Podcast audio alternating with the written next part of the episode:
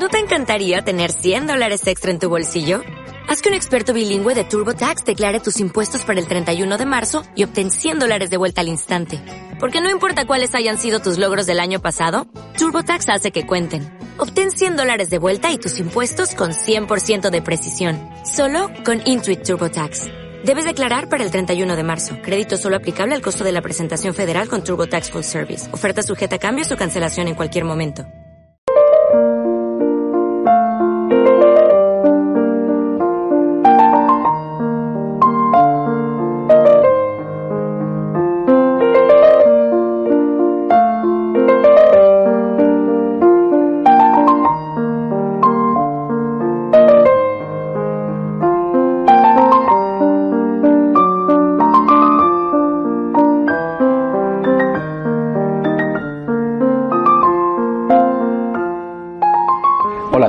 De nuevo un año más con ustedes, en esta ocasión para comentar las lecturas dominicales del ciclo C.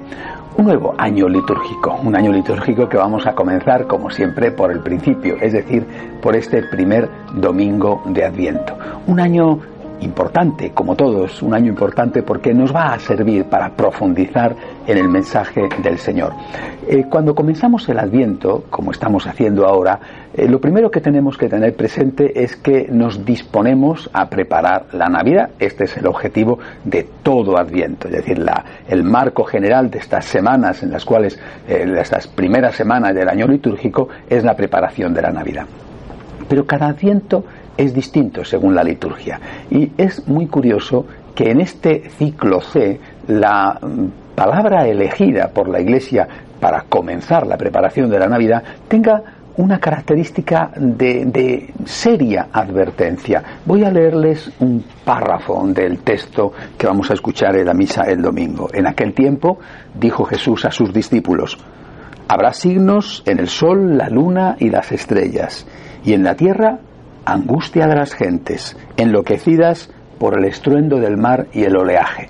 Y más adelante, eh, después de unas palabras, el Señor dice, entonces verán venir al Hijo del Hombre en una nube, con gran poder y majestad. Cuando empiece a suceder esto, levantaos, alzad la cabeza, se acerca vuestra liberación. Es, es un texto apocalíptico, es un texto que habla del fin del mundo y es un texto aparentemente extraño para comenzar con él el adviento, para comenzar con él la preparación del nacimiento de Jesús. ¿Por qué la Iglesia seleccionó este texto? Porque la Iglesia nos está queriendo enseñar ya desde el principio que la llegada de Cristo inaugura el fin de los tiempos, que hasta Cristo era la preparación, que con Cristo, cuando vino hace dos mil años, cuando eh, nació en Belén, cuando se encarnó en el vientre de María, comenzó ya el fin de los tiempos. Y que por lo tanto, con Cristo ha comenzado la hora del amor y la hora de la esperanza. La hora del amor porque Cristo es el amor. La hora de la esperanza porque a pesar de que hay tantas cosas que van mal, estos signos de que habla el Evangelio, a pesar de que hay tantas cosas a nivel mundial, a nivel social en nuestro ámbito, a nivel familiar a veces, a nivel individual también, a pesar de que hay tantas cosas que van mal, sin embargo, debemos de tener motivos para la esperanza. Creo que este es el mensaje para este primer domingo de Adviento.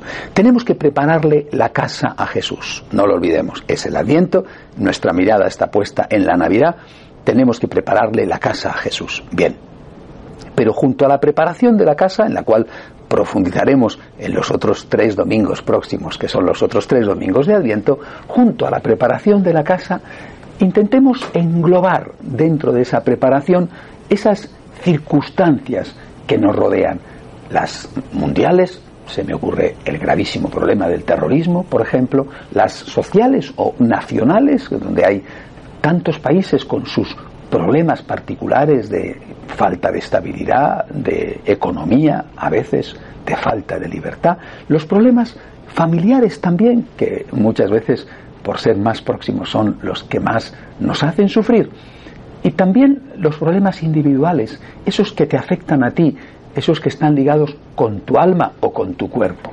Intentemos englobar todas estas cosas desde la perspectiva del amor y de la esperanza. El propósito, por lo tanto, que les doy eh, para esta semana es, pase lo que pase, no duden ustedes de que Dios les ama.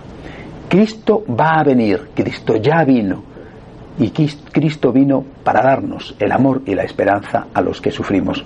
Y vayan preparando la casa para acoger una vez más al Hijo de Dios. Que Dios les bendiga y hasta la semana que viene, si Dios quiere.